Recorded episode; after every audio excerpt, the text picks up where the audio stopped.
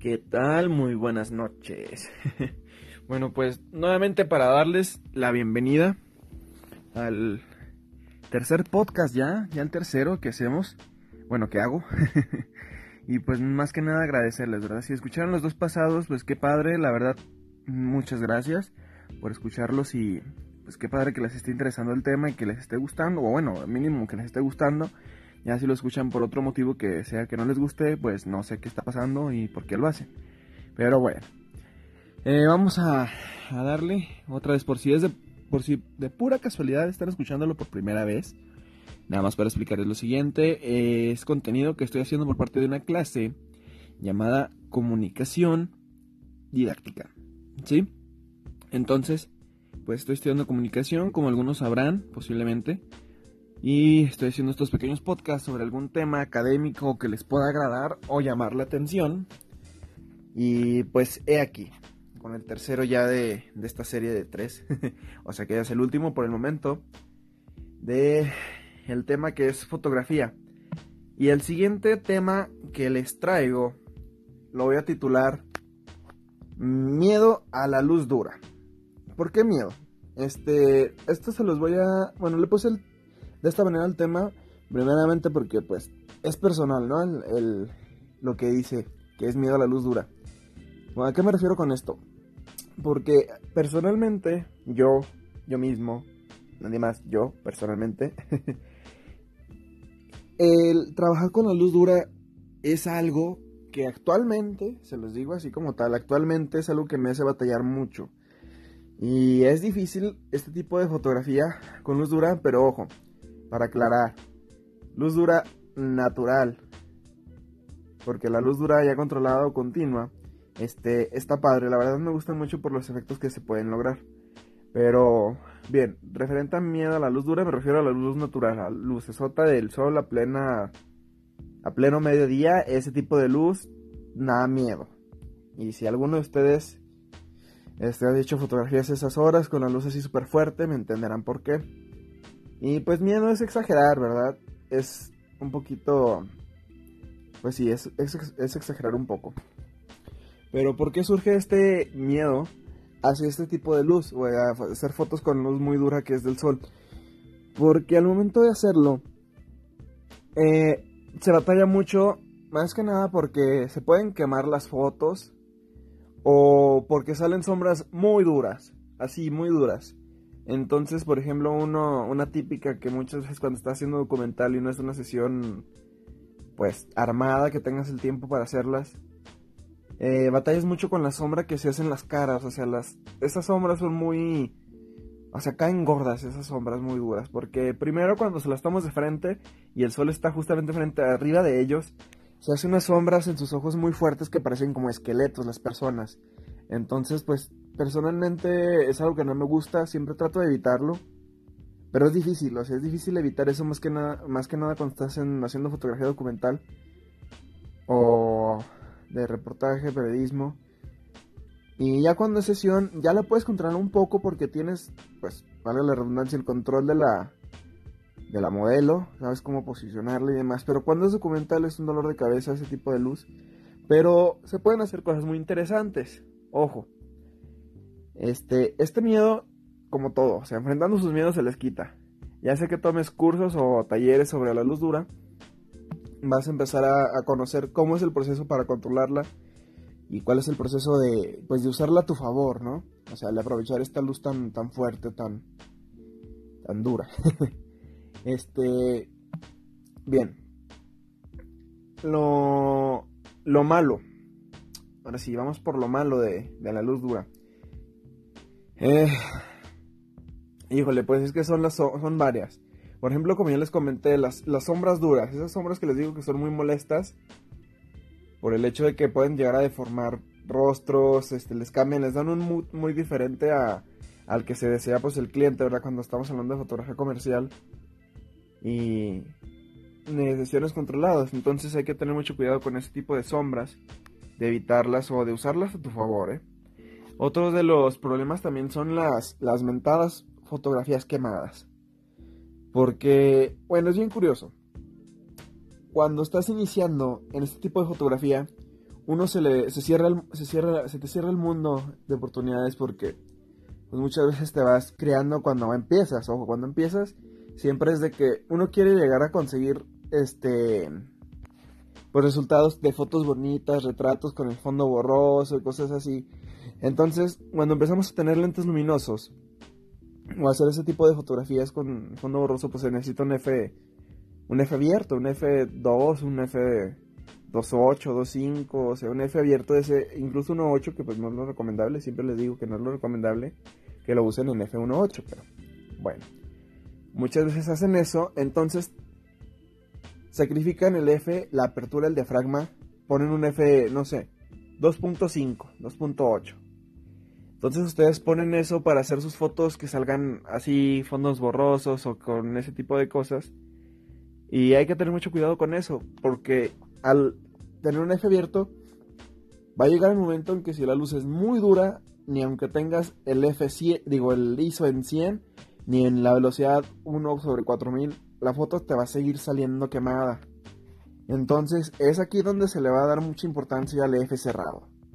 El F cerrado es muy bueno para muchísimas cosas. Más que nada para la nitidez. Eso es uno de los que les va a ayudar mucho, que va a ser una de las ventajas que más adelante les voy a comentar. Porque pues no todo es feo, realmente hay cosas muy padres que puedes sacar de la luz dura del sol. Este, ¿qué más? En aspectos técnicos, pues hasta ahí les puedo decir más o menos pues cuáles son, ¿no? Este, vamos a hablar también de otros factores externos a lo que es la foto, a la técnica y demás. Porque el hacer fotos en exteriores con luz dura está bien cansado tanto para el modelo como para el fotógrafo.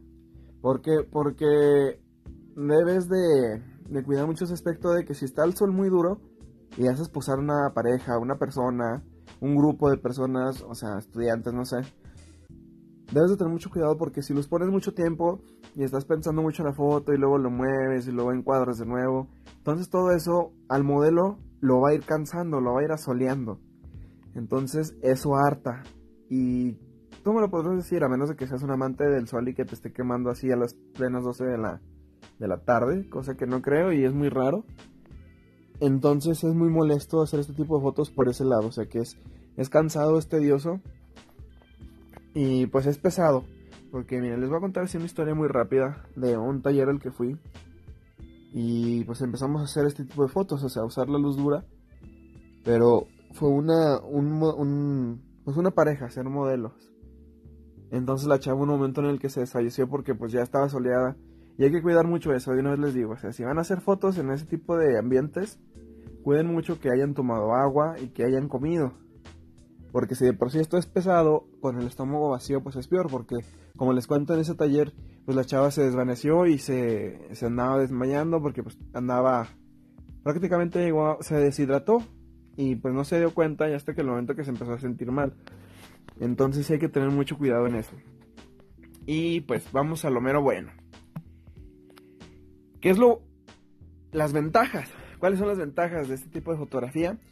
El primero y el que más destaco, porque el F cerrado te lo da y es muy lindo, muy guapo, es la nitidez. La nitidez de una foto con la luz dura, porque te va a permitir una calidad muy fregona en la foto, porque va a ser el ISO bajo Van a ser velocidades que te van a permitir congelar, no se van a barrer. Y más importante, un F cerrado. O sea, un F arriba de 5, siempre les he dicho que es una maravilla, o sea, está muy padre. Porque de esa manera consigues una nitidez muy fregona en las fotos. Entonces, aparte de eso, y si ya controlas bien esa luz, ya en, pose, en poses y el cómo la puedes modelar, ya es un tema más profundo, pero igual, si tienen dudas me lo pueden preguntar. Los que, lo que sepa, ¿verdad? Les digo, no soy el el Mesías, como dice hablo, no nada de eso, pero pues les comparto un poquito de lo que sé y que espero les sirva. Entonces, pues es como les digo, o sea, la está muy padre. Otro dato es que puedes jugar con las sombras duras. Muchas veces puedes hacer composiciones donde cae la sombra como un triángulo, entonces ahí pones a las personas y luego ya cae y es una línea bien padre con las sombras oscuras. Y pues encuentras figuras así en la calle, figuras geométricas con las que puedes hacer una composición muy, muy, muy chida. Y pues es arriesgado hacer fotos de este estilo en, exterior, con la luz muy dura. Muchos sabemos que pues implica mucho que es, cansan, o sea, es cansado. Pero, por ejemplo, si haces eventos o si te tienes que ajustar al, al horario del cliente como tal, pues está, está, está difícil. Entonces te tienes que ajustar de que, ¿sabes qué? Necesito una sesión tal día, pero la verdad necesito tal hora. ¿Cómo ves? Híjole, pues es luz dura o no sé qué y no trabajo así o híjole pues ahora sí que pues hacer camaleón y trabajar con lo que mejor pues con las herramientas que te dé el día si se puede pues claro en el interior pues qué fregón porque pues cualquier día cualquier hora puedes controlar la luz que quieras que, que entre la foto pero en cuanto a luz dura de exterior pues es como que pues unos cuantos consejos que les puedo dar de cómo la pueden llegar a trabajar en cuanto a poses, pues sí está complicado porque si por ejemplo pones una pareja frente a frente, a uno de los dos se le va, se le va a oscurecer la cara, al otro a lo mejor se le va a quemar. Entonces siempre es como que buscando que les dé la luz incidente en la cara, o sea, que caiga hacia con ellos. Ahí sí mucho se recomienda que, por ejemplo, que quieres que ilumine su cara, ok, pues vas a voltear, vas a voltear al sol. Y luego dices, es que me cala mucho. Y ok, vas a cerrar los ojos, vas a voltear al sol. Y a la de tres, los vas a abrir. Te vas a encandilar un poco, pero de esa manera no se va a ver que estén frunciendo el ceño. Y pues salgan con los ojos abiertos. También fotos con ojos cerrados pues están padres, pueden funcionar. Pero pues prácticamente se los resumo en eso, en diafragma cerrado, ISO bajo y velocidades altas para que puedan controlar más o menos las luces y no quemen las fotos. Y pues los invito a que se animen un día, si no han hecho este tipo de foto o no les gusta, pues aviéntense a hacer fotos así. Les digo, cuando ya, haces, ya usas composiciones así de, de regla de tercios, pero lo aplicas con las sombras, así componer con sombras y de esa manera salen cosas muy padres, muy chidas. Unos contrastes, unos contrastes muy chingones. Y la verdad pues se los recomiendo, aviéntense y, a ver, y, y échense su, su aventura fotográfica en este en esta área. Y bien, pues ya nada más para despedirme, ese fue el tema de, hoy, el último tema. Y pues espero les agrade. Recuerden nuevamente si tienen dudas, preguntas, aclaraciones, ¿sabes qué? Te equivocaste con esto, con lo otro. Como quieran me pueden mandar mensaje. Y pues ahí los espero. Cualquier duda, aclaración o sugerencia. Y bueno, pues muchas gracias. Si estás escuchando hasta aquí, escuchaste pura casualidad los otros dos que hice, neta te lo agradezco mucho. Y pues si tienes algún conocido, pásaselo. Rólale los tres, los tres podcasts. Les pueden interesar, se pueden entretener un rato. Y pues más adelante, quién sabe, puede ser que saque otros videos, bueno, podcast o videos hablando de lo mismo, haciendo algunas transmisiones en vivo. No sé, la verdad sí tengo muchos planes en ese aspecto. Pero la cosa es animarse, ¿verdad? Y tener el tiempo, porque muchas veces es lo que, es lo que puede llegar a faltar. Y en fin, esto, esto, eso es todo, eso es todo, eso es todo, amigos. nos vemos luego. Bueno, nos escuchamos luego. Bye.